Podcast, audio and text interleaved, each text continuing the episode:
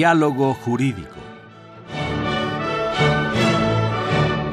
Derecho, Cultura y Humanismo.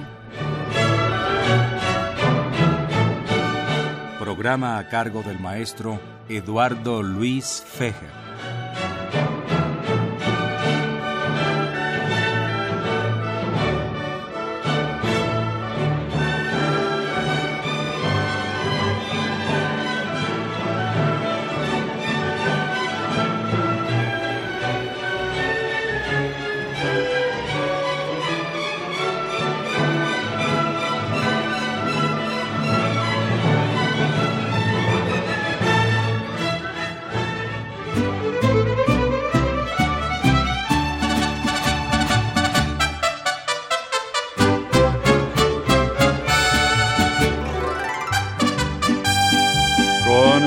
En la mano voy a cantar el corrido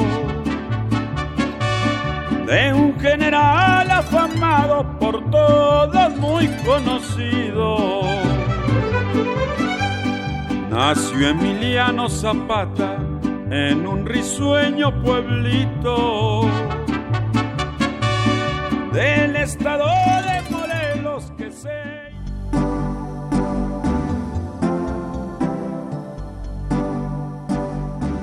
Está usted escuchando Diálogo Jurídico, Derecho, Cultura y Humanismo.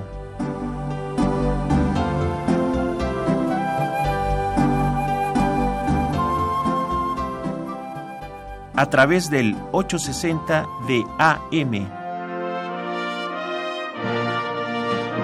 El alma mater del cuadrante. ¿Qué tal amigos? Muy buenas tardes. Los saluda Eduardo Luis Fejer. Tenemos un programa con invitados muy distinguidos, todos ellos historiadores. Le doy la bienvenida en primer lugar a Tomás Villa, nieto de Pancho Villa, eh, porque siempre habla la gente para preguntar si es algo, pues sí, si es nieto de Pancho Villa. Eh, es un hombre de, mucho prestigio que se dedica a actividades muy interesantes de las que ya platicaremos más adelante. Nos acompaña también el historiador Andy Correa. Hola. Amigo Andy, un gusto tenerte aquí en los micrófonos de Radio UNAM, en el programa de la Facultad de Derecho.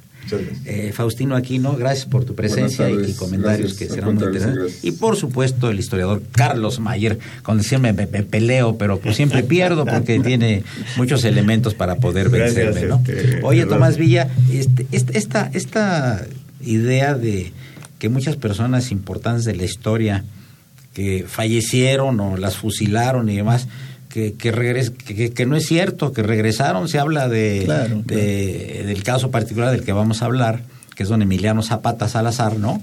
Claro. Decían que se fue a vivir al Líbano. Tú dices que tuviste una plática con alguien en Morelos recientemente respecto de eso, ¿verdad?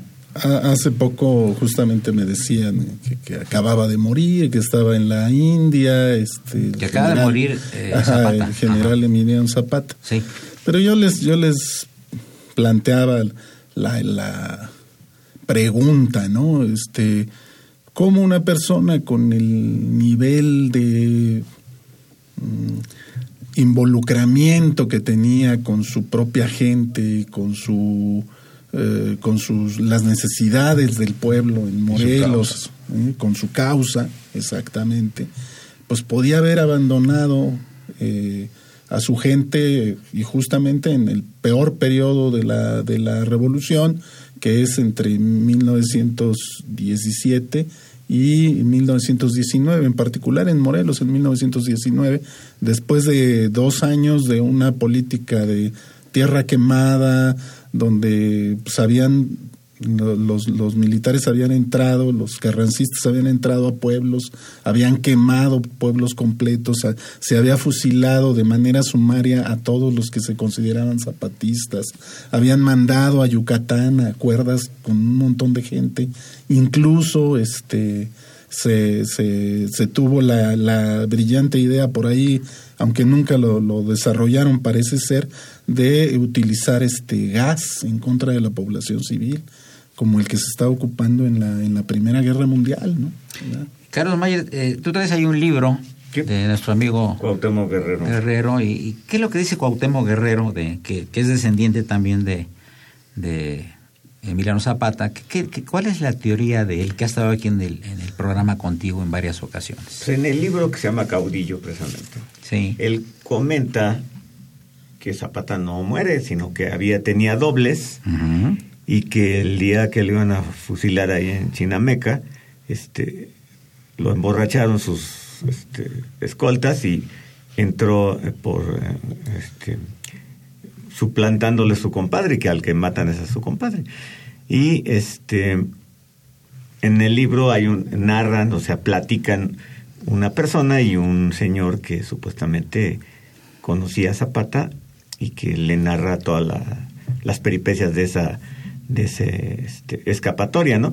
Que aparentemente, según dice en el libro, muere el 26 de, diciembre, ¿sí 26 de, 26 de diciembre de 1967 en el Líbano. Sí, tiene un amigo libanés muy cercano, ¿verdad? Parece, se habla mucho en la historia de ese amigo libanés, ¿no? Sí, sí, sí. Que supuestamente es el que lleva a Zapata Entonces, al pues, Líbano.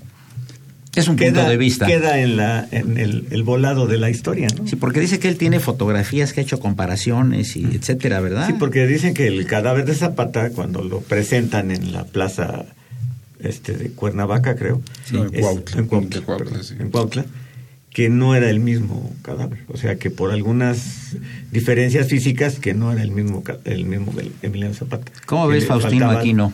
Eso es lo que comenta él, ¿no? Pues son mitos que se van formando, ¿no? Con los años la gente no nunca quiere aceptar la pérdida de, de héroes, de símbolos, de principios, no, no acepta del todo las derrotas. ¿No? También en el caso de Maximiliano, también hay que, que porque Juárez era masón. y Maximiliano también, que no se podían hacer daño. Que, y, siempre surgen este tipo de mitos con los grandes personajes, ¿no? Bueno, está con Juan Gabriel últimamente. Está con Juan Gabriel, sí. ¿Te acuerdas de ese programa con sobre precisamente sobre Maximiliano? Sí, como no, por supuesto que me acuerdo perfectamente. ¿Y, el punto de vista de Andy Correa al respecto? Sí, coincidimos con lo que dice Faustino, que son los eh, personajes que nos duele perder y por lo tanto en torno a ellos siempre dejamos esa esperanza de que renazca, que reviva, para que continúe luchando por esos grandes traumas que tenemos nosotros en la sociedad, ¿no? Y hay que entender que la figura de Zapata no solamente está luchando por la tierra y los problemas de la época porfiriana y, anterior, inmediata anterior, ¿no? Él está luchando por toda una reivindicación de la propiedad de la tierra que viene desde los pueblos originarios, o sea, que es una gran lucha que no se remonta al siglo XIX solamente, ¿no? Sino se remonta a, hasta los periodos anteriores a la colonia y la colonia. Entonces, eh, desde ahí viene este, este problema. Nos negamos a perder a Zapata por eso, por todo lo que representa, no solo en la revolución, sino en la lucha de los pueblos originarios por el reconocimiento de la propiedad comunal, como lo fue en, ellos, en, desde el inicio de nuestros tiempos aquí en el país. Tomás Villa, sí, está bien. Eh, tu ascendiente Pancho Villa, ¿cómo se llevaba con don Emiliano Zapata? Se llevaban bastante bien los dos rancheros. ¿eh? Este, se identificaban. Se identificaban como, como, como, personas. Y había, hay una serie de cartas que un amigo nuestro... Armando Ruiz Aguilar. Compilando. Y este se ve bastante claro ese esa idea eh, del, del ranchero eh, frente a otro de su igual condición y la facilidad en la cual ellos tienen eh, contacto y, llegan a acuerdos más o menos. Carlos Mayer, eh, ¿quién tiene más mitos en su persona, Emiliano Zapata o Pancho Villa, según tú? De lo que has estudiado. yo creo que Villa.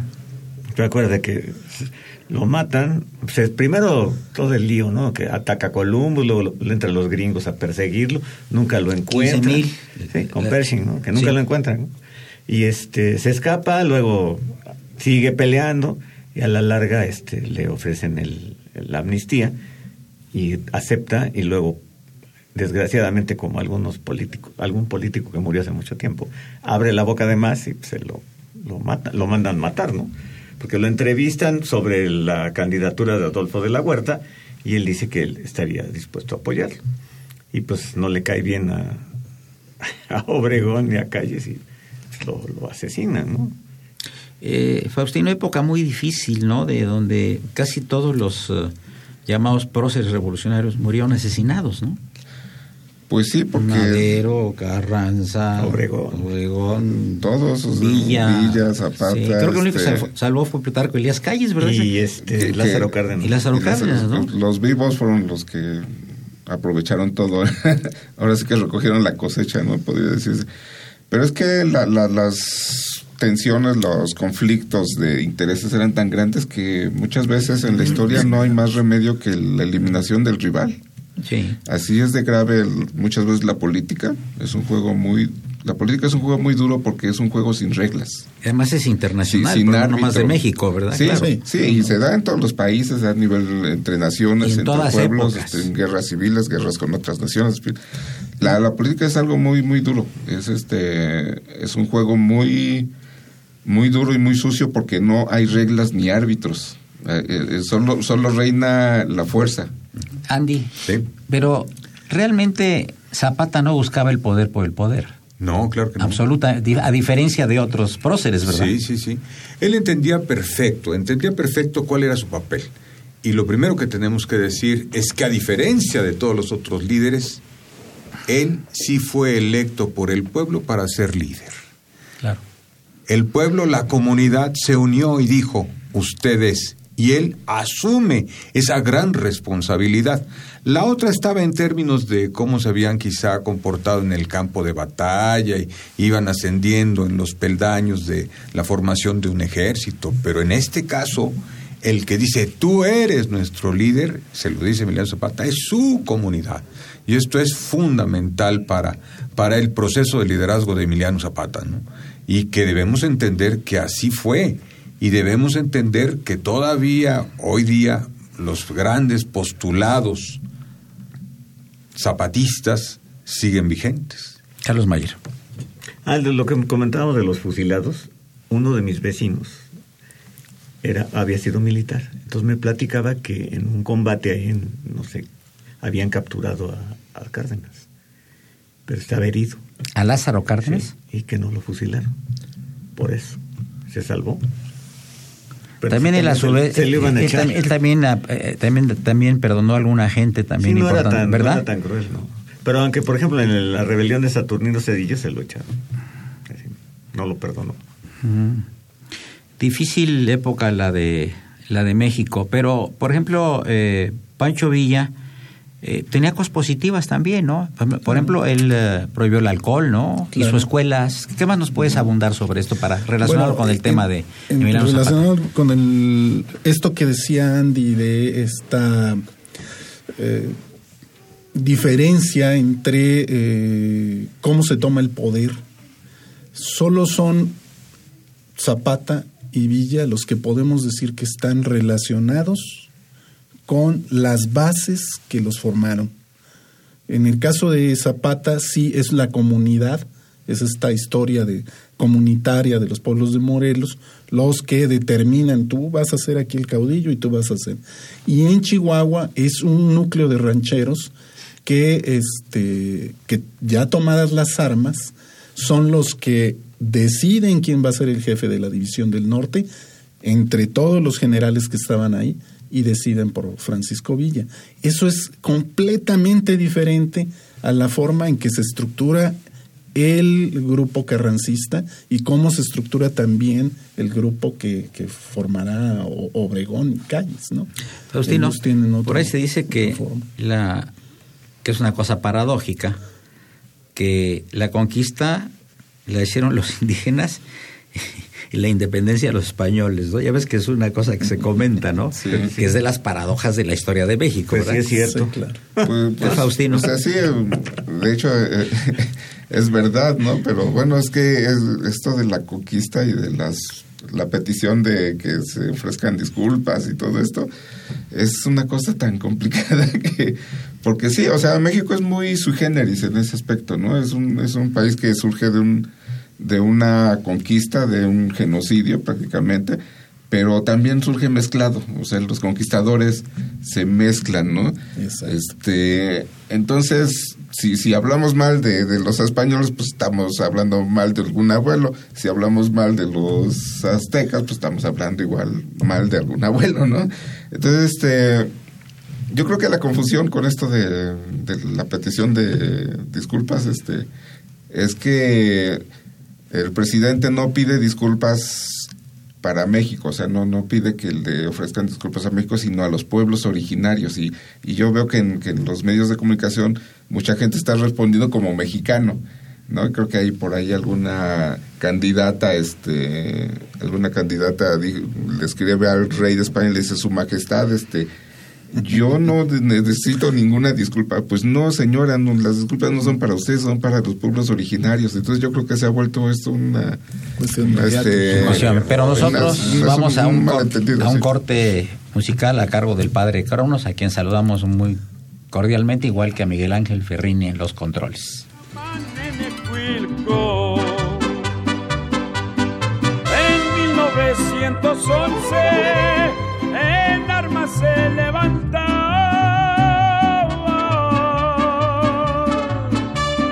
Ahí en la Sierra Suriana, don Emiliano Zapata.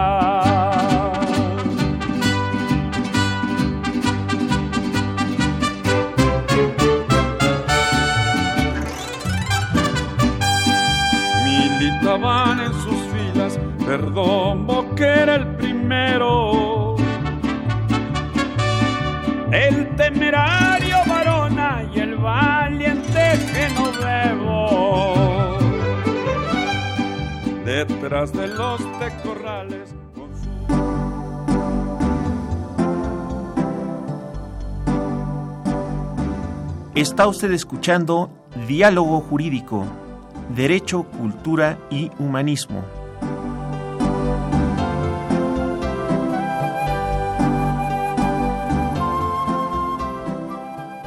a través del 860 de AM.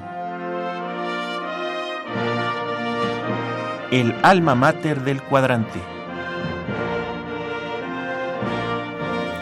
Amigos, continuamos aquí en este programa eh, con Tomás Villa, Andy Correa, Faustino Aquino y Carlos Mayer, todos ellos historiadores. Carlos Mayer.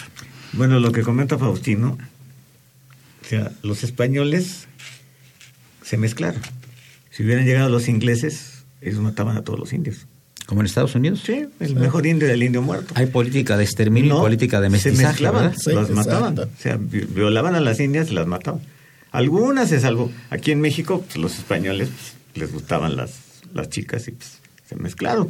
Tan es así que todos somos mestizos, ¿no? De alguna, de alguna manera, ¿no? Sí, sí, bueno, pero, o sea, es que no hay forma de saberlo porque los indios que encuentran los españoles son civilizados. Y los indios que encuentran los ingleses en el norte para ellos no lo son son, este, lo que ellos llaman salvajes otra cultura sí eso es muy distinto pero sí tenían cierta cultura Claro. Su cultura. Sí, su cultura. Sí, pero, pero era, era mucho ¿eh? más los apaches, difícil, los sioux fueron mucho más difíciles de, digamos, de doblegar o de dominar que un pueblo que ya está acostumbrado a obedecer una cierto orden civil, ¿no? Este, con, con poblaciones fijas, etcétera, etcétera. O sea, Era más cercano. Tal vez, tal vez los ingleses hubieran acabado haciendo lo mismo. O sea, no, no hay forma de saberlo, ¿no? Tomás Villa. No, no, y, y, además, por ejemplo, también está el caso de Argentina, ¿no? Argentina también. y Uruguay, ¿no? Que, que, que eh, eh, se dedicaron los uh, últimos salían 200 a años a cacerías de a, a, cacerías de indios. A la Patagonia sí, sí, los arrasaron. O sea, es, es, es un estilo de, eh, de acción frente al otro. ¿sí? Más, que, más allá de, de, de que seas de diferente cultura. Ahora no. vamos a platicar un poco sobre la labor evangelizadora que era junto con la mm. conquista uno de los objetivos, ¿no? Claro. Carlos Mayer. Bueno, pues los los este, franciscanos que vinieron a México, los de las demás órdenes, trataron de defender a los, a los indios. ¿no? Claro. Este, hay una pequeña diferencia. Acuérdense que los ingleses eran protestantes. Claro. Y los españoles católicos. ¿no? Entonces, la, yo soy católico, pero yo veo una, una cosa que no me ha gustado. Los protestantes aprendían a leer la Biblia y eh, sabían leer la Biblia porque los obligaban a leer la Biblia. Siguen aprendiendo. Ah, muchos de ellos, amigos que tengo, se saben la Biblia casi, casi de memoria. Yo nada me sé un salmo. Mi abuela me comentaba que, que, había, que no podíamos leer ciertas partes de la Biblia porque estaba prohibido. Eso me decía mi abuela. Entonces, desgraciadamente, aquí no se aprovechó eso de que los enseñaran, los motivaran a toda la población a leer, porque la gente que sabe se defiende más que la que no sabe. Y los protestantes sí obligaban a, a sus correligionarios a aprender. Acuérdate del requerimiento de Palacios Rubios. que les leían una proclama a los indígenas, que a veces era en español o en latín, diciendo que si no seguían la religión, pues eh, había una serie de amenazas. Y no los enseñaron a leer. Aldi. Sí, bueno, yo difiero en el sentido de que las los grupos religiosos que llegaron este eh, fueron este bondadosos. No no no no no no al contrario. Yo creo que fue uno de los instrumentos más poderosos que tuvieron para la sumisión no este inclusive siempre con base en el miedo no siempre con base en el miedo. La única participación entre comillas positiva que tuvieron fue precisamente cuando los propios españoles dijeron que los pueblos originarios no tenían un nivel, un carácter humano. Y se le mandaron al Papa y entonces allá dijeron, no, no, no, sí tienen un carácter humano. O sea, los españoles que llegaron y la conquista brutal, por eso también es brutal, brutal, era que ni siquiera éramos seres humanos, ¿no? Pero el instrumento más fuerte que utilizaron precisamente para el dominio fue ese, ¿no? El que los grupos religiosos, eh, de alguna manera, ideologizaban, ¿no? A los que llegaron, ¿no? Hay que entenderlo así. Ahora, e, es como esto, ¿no? Dice, la conquista que es, bueno, imagínense que llegamos a nuestra casa y está saqueada la casa, ¿no? Y que ya se llevaron todo lo que está alrededor de la casa.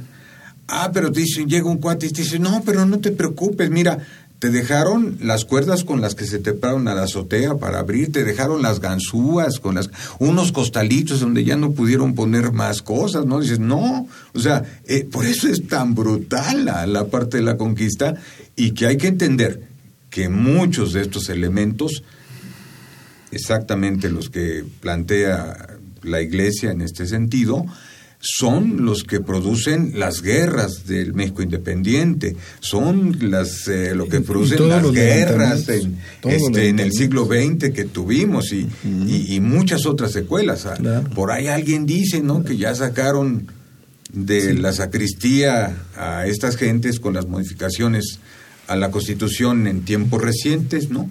Este, ahora cuánto va a costar volverla a meter, o sea, nosotros no sabemos ese punto es eh, que, quede claro, o sea, no, no es tan no es tan sencillo decir que, lo hicieron todo bien. ¿no? bien. Bueno, eh, ahí, ahí eh, hay que quitarse el sombrero con los, con los pueblos indígenas.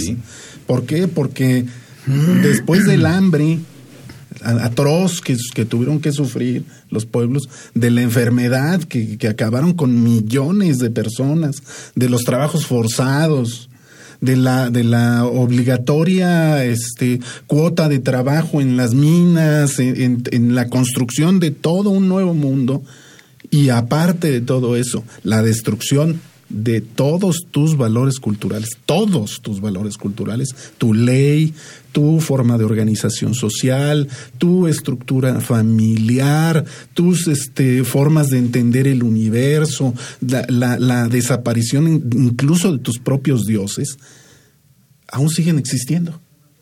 Entonces hay que quitarse el sombrero, ¿por qué? O sea, Carlos Mayer, eh, que fue un choque, no un encuentro de dos mundos. Pues un choque. Y luego, Violento. pues sí, en algunas ocasiones sí. Algunos algunos vieron vieron ese ese encuentro como ventaja, ¿no? Por ejemplo, los tlaxcaltecas al principio pelean y luego dicen, no, pues vamos a, son más fuertes que los aztecas, vamos a pegarles, ¿no? Y tan es así que yo cuando fui a Saltillo hay un barrio de los tlaxcaltecas, porque los utilizaron para tranquilizar a las poblaciones este, norteñas, ¿no? De indios. A los lipanes y a todos, a los, bueno, a los, apaches, algunos apaches. Pero sí fue una, luego fue la transculturización, ¿no? Que agarraron de ambos y se empezaron a forjar una nueva manera de ver la vida. Eh, Faustino, habían eh, muchas culturas en los tiempos en que llegaron los españoles, no nada más estaba la azteca, habían varias culturas, muchos peleados entre sí y los pueblos tributarios de, de los aztecas, ¿no? que de los que se aprovechó Hernán Cortés, vino con un con un equipo realmente pequeño Hernán Cortés para llevar a cabo una hazaña tan grande, ¿no? Sí, ¿Puedes abundar un poquito en esto? Sí, alrededor de 400 soldados, poco más de 400 soldados. Este, y bueno, pues es bien sabido, ¿no? Que Cortés hace la hazaña gracias a que se le van uniendo los enemigos de los aztecas, ¿no? Si no, no, hubieran llegado tal vez ni a... No, no hubieran logrado penetrar el territorio como lo hicieron, ¿no? Y además, eh, Andy, pues la conquista de 1519, 20 y 21 se, ya se consume en 21, ¿verdad? No, no, no, no, la conquista, la conquista continúa. bueno, me refiero eh, aquí en la caída de ah, la caída de la Gran Tenochtitlán, a eso me refiero. En efecto, porque después los, siguientes pasajes son muy especiales, ¿eh? porque eh, van avanzando hacia la parte del norte del país, la conquista de la Gran Chichimeca, y esa dura siglos y siglos. ¿eh? Inclusive hay espacios en donde eh, los pueblos originarios no son tocados, ¿no? Y es hasta el siglo XIX cuando realmente los vence. En caso concreto, pues todas las trubas norteñas, ¿no?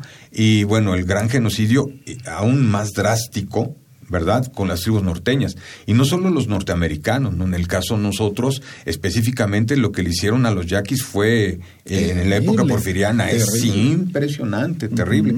Este, eh, yo soy indio yaqui, por ahí, mi abuela materna era ahora, Ahora, eh, con relación a la península de Yucatán, ¿cómo estuvo la conquista? Sí, la conquista ahí es muy especial, porque si bien los primeros contactos están en la península de Yucatán, en Cozumel, en Isla Mujeres, en la parte norte, el Cabo Catoche, etcétera, no es sino hasta prácticamente 1530, 1535, donde Francisco de Montejo, ya con una planeación muy directa y muy conocido el espacio, llegan precisamente a hacer la conquista de los mayas. Pero encontramos ya a los pueblos originarios mayas ya muy divididos. Ya, eran, ya no es el gran poderío eh, económico, científico, eh, social, ya están muy disminuidos y es cuando se logra precisamente hacer la conquista. y, ya, eh, para ese 1540 ya había varias este, epidemias que habían pegado en toda la península. Entonces, sí estaban disminuidos en términos también morales y, físicos. Y eh, es interesante cómo se van enfrentando los grupos uno por uno a los diferentes conquistadores. El, el, último grupo maya que es tomado es eh, en el que está a un lado de Isam, Izamal. Izamal. Izamal. Está el convento ese maravilloso. Exactamente. Y en, e, en, esa zona y en un lago que está en Guatemala, el Petén, en, el Petén guatemalteco, en el siglo XVII, ya muy entrado el siglo XVII, se hace la última, la última conquista en, en, contra de esos, de esos grupos. Amigos, llegamos a la parte media del programa. Les recuerdo que están los historiadores Tomás Villa, Andy Correa, Faustino Aquino y Carlos Mayer. Soy Eduardo Luis Fejer, continúen, es el 860, estoy Radio Universidad Nacional Autónoma de México.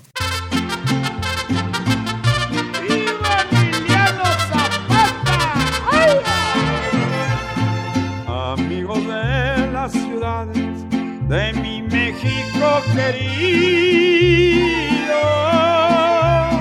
escuchen este corrido de sacrificio y amor. Fue mi padre un agrarista y valiente zapatista.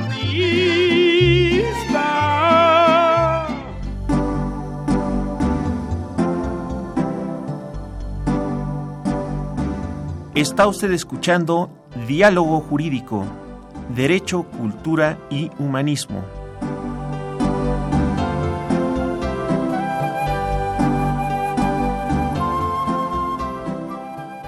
A través del 860 de AM.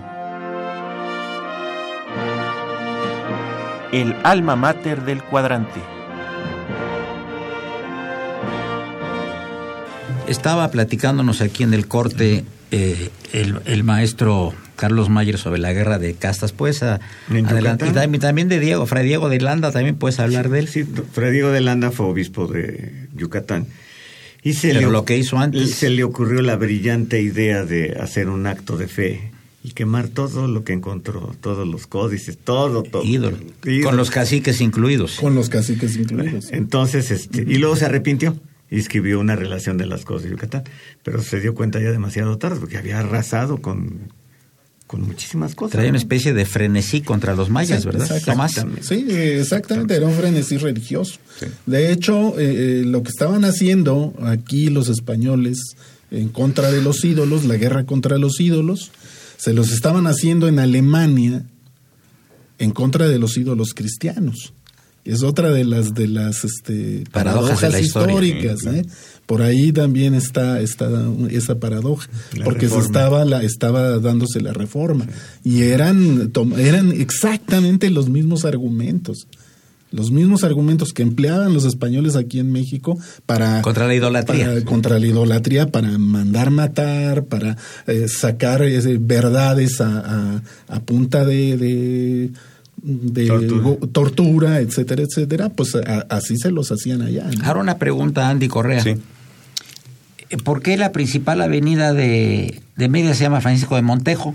Que era el adelantado, era el padre y el hijo, ¿no? Los Paseo adelantados. Sí. Sí, se llama Paseo de Montejo. Por eso, pero es curioso porque aquí eh, no hay Avenida Hernán Cortés, por ejemplo, ¿no? Y, y los dos eran conquistadores, ¿no? Sí, bueno. ¿Cuál- ¿Qué, que eran buenos, que eran, eran bien vistos por el pueblo maya, los señores Montejo? Yo creo que es más bien un concepto de tradición, ¿no? O sea, no se, no se, no se conoce a profundidad la historia y entonces, pues tienes que buscar en la localía a través de tu, tu historia, este, gente que, que pueda representar algo para ti, ¿no? Y bueno, no solamente es el Paseo Montejo, algunos centros educativos también con el nombre de Montejo, el Claro. propio apellido Montejo es, es eh, de gente tradicionalmente eh, formada y desarrollada dentro de la península, ¿no? Y, y de alguna manera hay que también entender, ¿no? Si bien decimos lo brusco, lo brutal, etcétera, que fue esta parte de la conquista, también hay que entender que en muchos de los espacios ha operado este concepto del, del perdón, muchas veces con base en ignorancia y otras veces con base en una reflexión profunda de la aportación, pero ya más en términos de, yo podría decir, de del ablandamiento, ¿no? De, de la emoción, de la emoción. Ya pasó este tiempo difícil, gris o negro, ¿no? Este tiempo duro y hoy día es otra cosa. Por eso, por eso el, entre comillas, podríamos decir perdonar, ¿no? Y retomar estos espacios.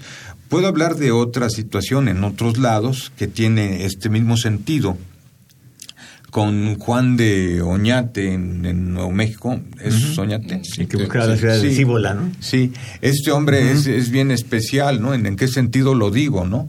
Porque él llega y hace a, a los que encuentra que están en contra de él, les corta una pierna, ¿no?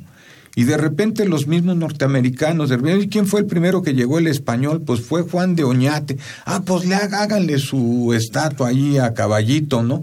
Y le ponen la estatua a Caballito y la gente de todavía, de esos pueblos originarios, en este caso sí podemos decir apaches, etcétera, este, ven la estatua de Juan de Oñate, la bajan, le cortan la pata y la dejan tirada, ¿no? Que es diferente a- al concepto de lo que es en Yucatán, el Paseo Montejo, a lo que hicieron estos con Juan de Oñate, tratando de reivindicarle su nombre allá, o sea, una, una tremenda distancia que hay en, en esto. Ahora, yo quisiera también hablar en este periodo colonial y pues varias de las guerras a las que se enfrentan los pueblos originarios, eh, porque tampoco se crea que fue, ya llegamos y aquí estamos y durante el tiempo de la colonia no hubo grandes levantamientos de las diferentes de los diferentes eh, grupos étnicos, ¿no? La guerra del Mixtón en 540, 41, que es impresionante porque acaba también con una profunda y tremenda matazón. O podemos hablar de, ya de 1760 cuando Jacinto Canek precisamente en la en la península de Yucatán hace lo mismo y en algunos otros espacios no donde donde no nos quedamos con esa o sea no se quedaron con con la simple conquista no sino hubo un todo un voy en tu contra, un proceso de voy en tu contra, ¿no? O sea, y que, por eso decía Tomás, ¿no? Y que pese a todo eso, este, nuestra cultura, si no precisamente intacta, hoy día sí sigue siendo este, algo de lo que nos tenemos que seguir orgullosos y que se sigue investigando. De lo que decíamos de, para Yucatán lo que yo veo es que se dividió mucho los blancos y los indios, la guerra de castas. Tan es así que en 1800 Además, Yucatán, Yucatán no se sentía tan mexicano, ellos pertenecían a la Capitanía General de Guatemala. Se quedaron con México cuando la independencia, toda Centroamérica, que luego se separaron, entonces Guatemala se quedó y luego en 1823 este, Chiapas decide anexarse a México, porque ellos no pertenecían a México. Entonces quedan los blancos, los hacendados y la, la clase este, indígena, ¿no? La mano de obra. Entonces, eh, tienen ellos varios problemas eh, internos. Santana fue gobernador de Yucatán, inclusive. Tienen problemas hasta que se deciden este, medio aislar de, México, hasta que se separan de la, de la federación en los 40.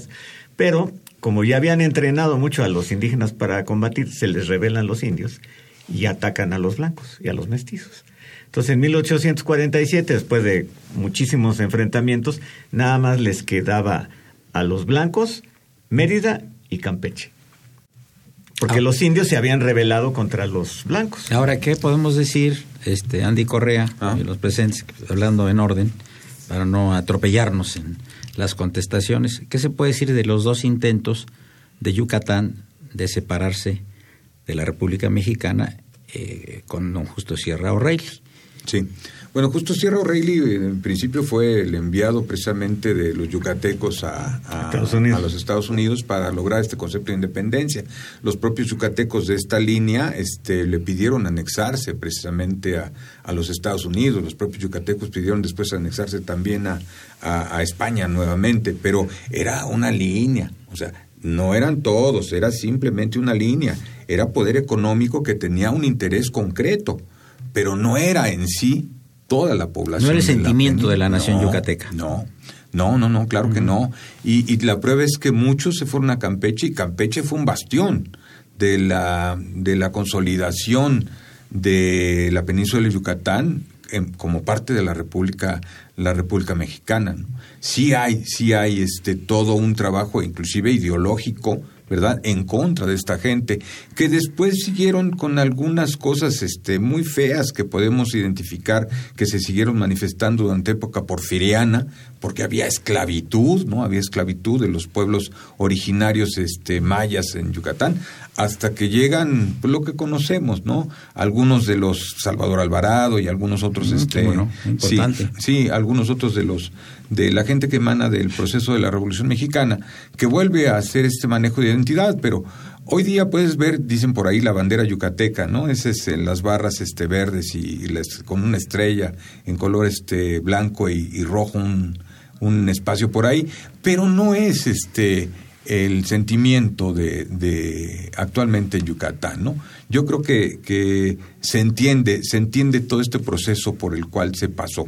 Y vuelvo a insistir, este, si algo se tiene allá es el orgullo de ser también mexicano y la manera en que cuidan la cultura y las condiciones en las que actualmente están. O sea, y como otras partes de la República que igualmente pudiéramos hablar de alguna cosilla por ahí, pero yo creo que mayormente se han venido rebasando todo este tipo de, situaciones.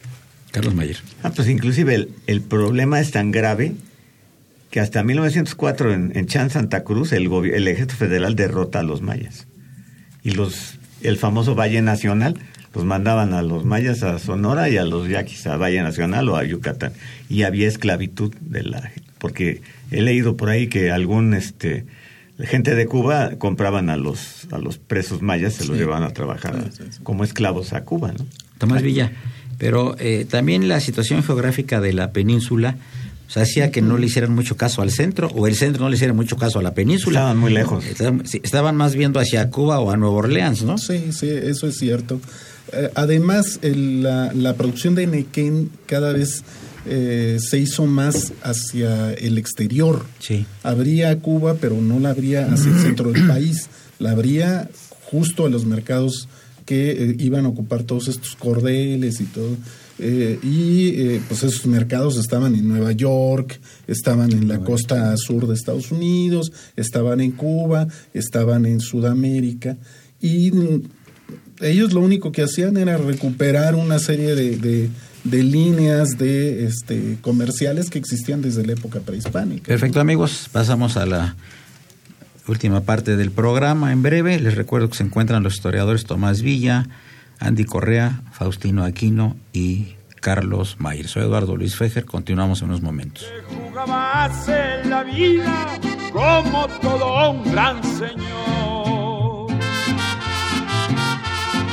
partidario de la tierra, en armas se levantó.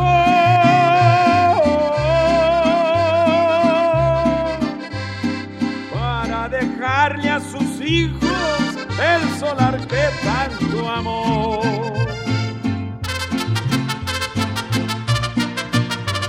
Mi general Emiliano Zapata, presente, dejando sus amoríos, combatió contra argumento.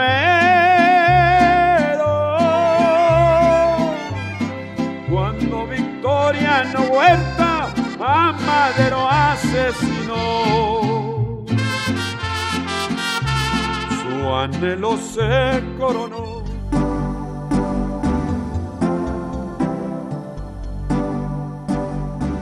Está usted escuchando Diálogo Jurídico, Derecho, Cultura y Humanismo.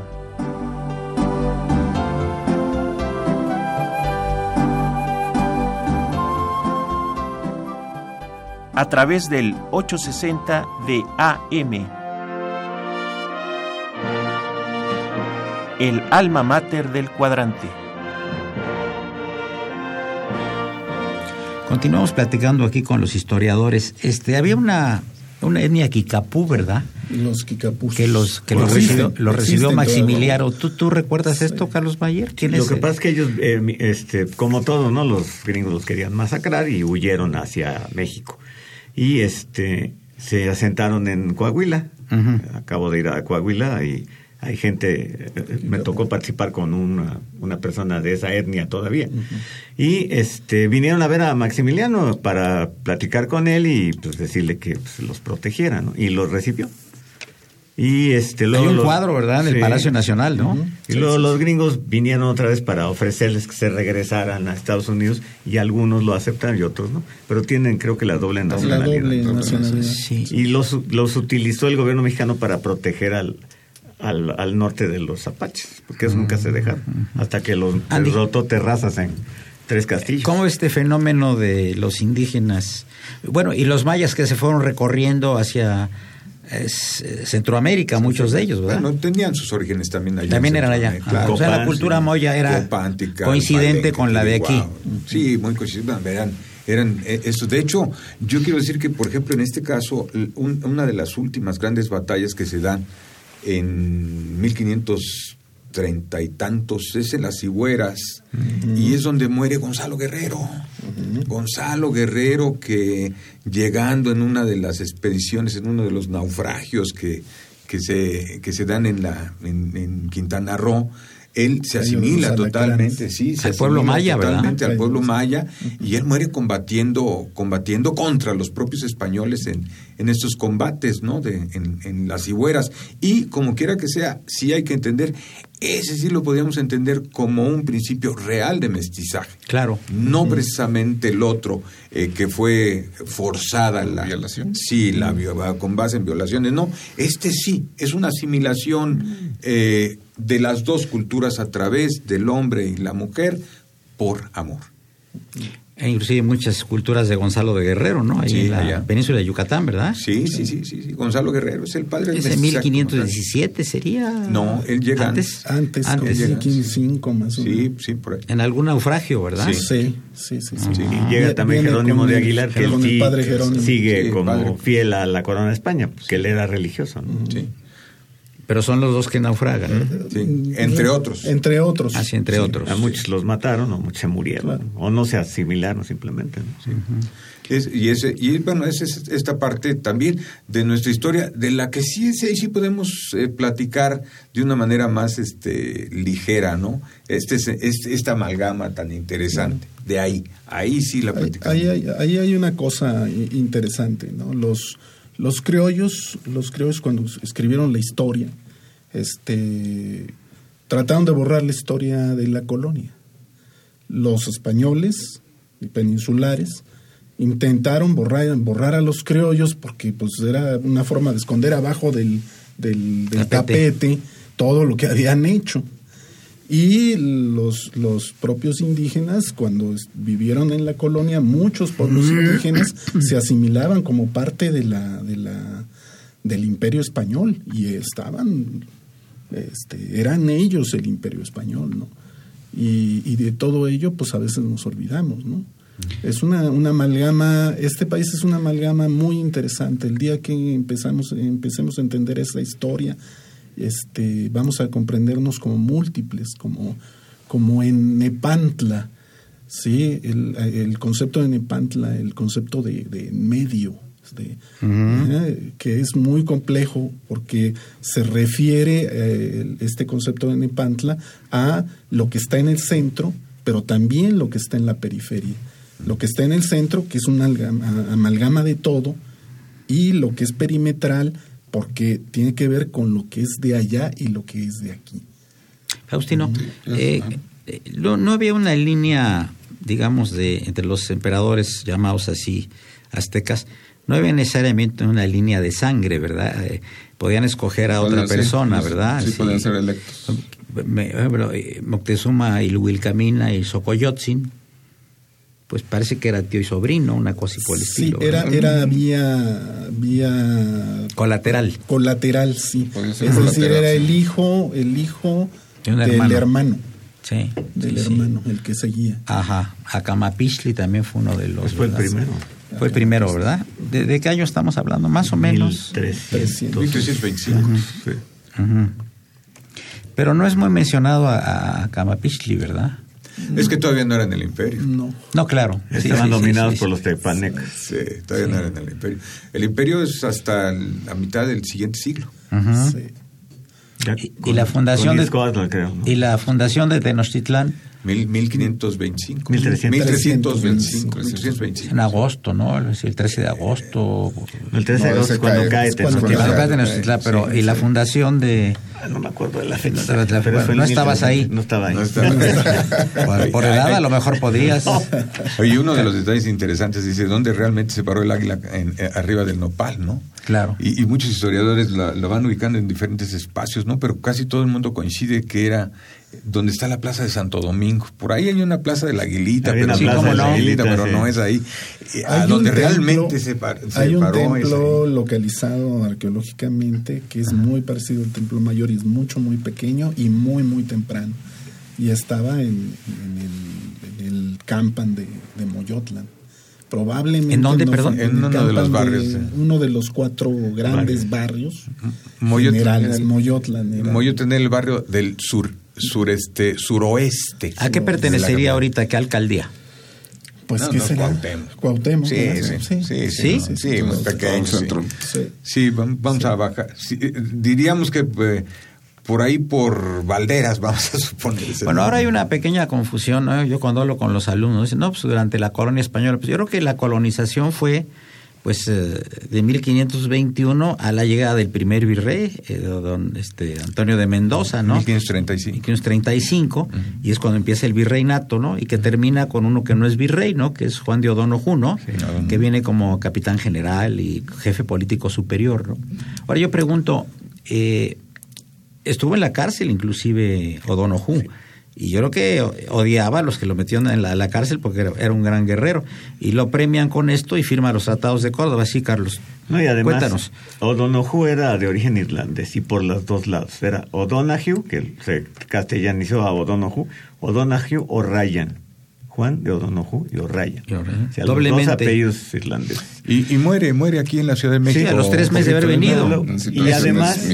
Lo ayuda, lo ayuda a Iturbide seguramente a bien morir, ¿no? No, fíjate que no eran amigos. Ah, y el problema de España en ese momento era la constitución de Cádiz. Y el rey felón, Fernando VII, fue el peor rey que pudo tener España porque después de las broncas que tuvo en, con los franceses y las independencias de toda América, se aventó tres guerras carlistas porque no quiso, porque abolió la ley sálica y obligó a que aceptaran a su hija como heredera al trono. Pues él, ese fue el grave problema de... ¿Puedes decirle a nuestro público cuál es la ley sálica, por favor? A la ley que impide que una mujer este, tenga el, la, corona de un país. Y quitaron a Carlos el infante de Borbón y dejó a su hija, eh, a la reina Isabel, y se armó el problema. Tres guerras. Bueno, y además este estuvo también Juana la Loca como reina, ¿no? Pero eso mucho antes. Sí, por, por cierto. Pero acuérdate que no era España, era Castilla, Aragón, Navarra. claro, claro, era diferente. Ajá. Y, finalmente, que ya nos está haciendo la, la señal, la señal el padre Cronos que, que cortemos, eh, podemos concluir que eh, la conquista de México fue muy violenta, fue muy sangrienta, muy dura y que fue el germen de la nacionalidad mexicana. ¿no? Así es. Yo le agradezco mucho a, a los uh, historiadores Tomás Villa. Gracias. Este, a, Andy Correa, por supuesto. a Faustino Aquino y mi amigo Carlos Mayer. Gracias. El haber participado en este muy interesante programa, sugerido además por el padre Cronos Francisco Trejo, a quien saludo y le doy las gracias, lo mismo que a Miguel Ángel Ferrini. Soy Eduardo Luis Fejer, continúen, es el 860, esto es Radio Universidad Nacional Autónoma de México. Muchas gracias. Porque en sangrienta batalla aquella bala perdida con su vida terminó. Su sangre regó la tierra para bien del campesino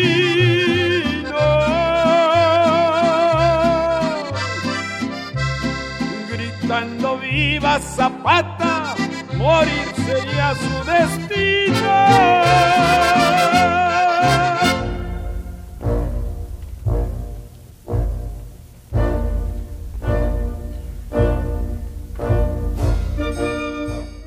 Diálogo Jurídico fue una coproducción de Radio UNAM y la Facultad de Derecho.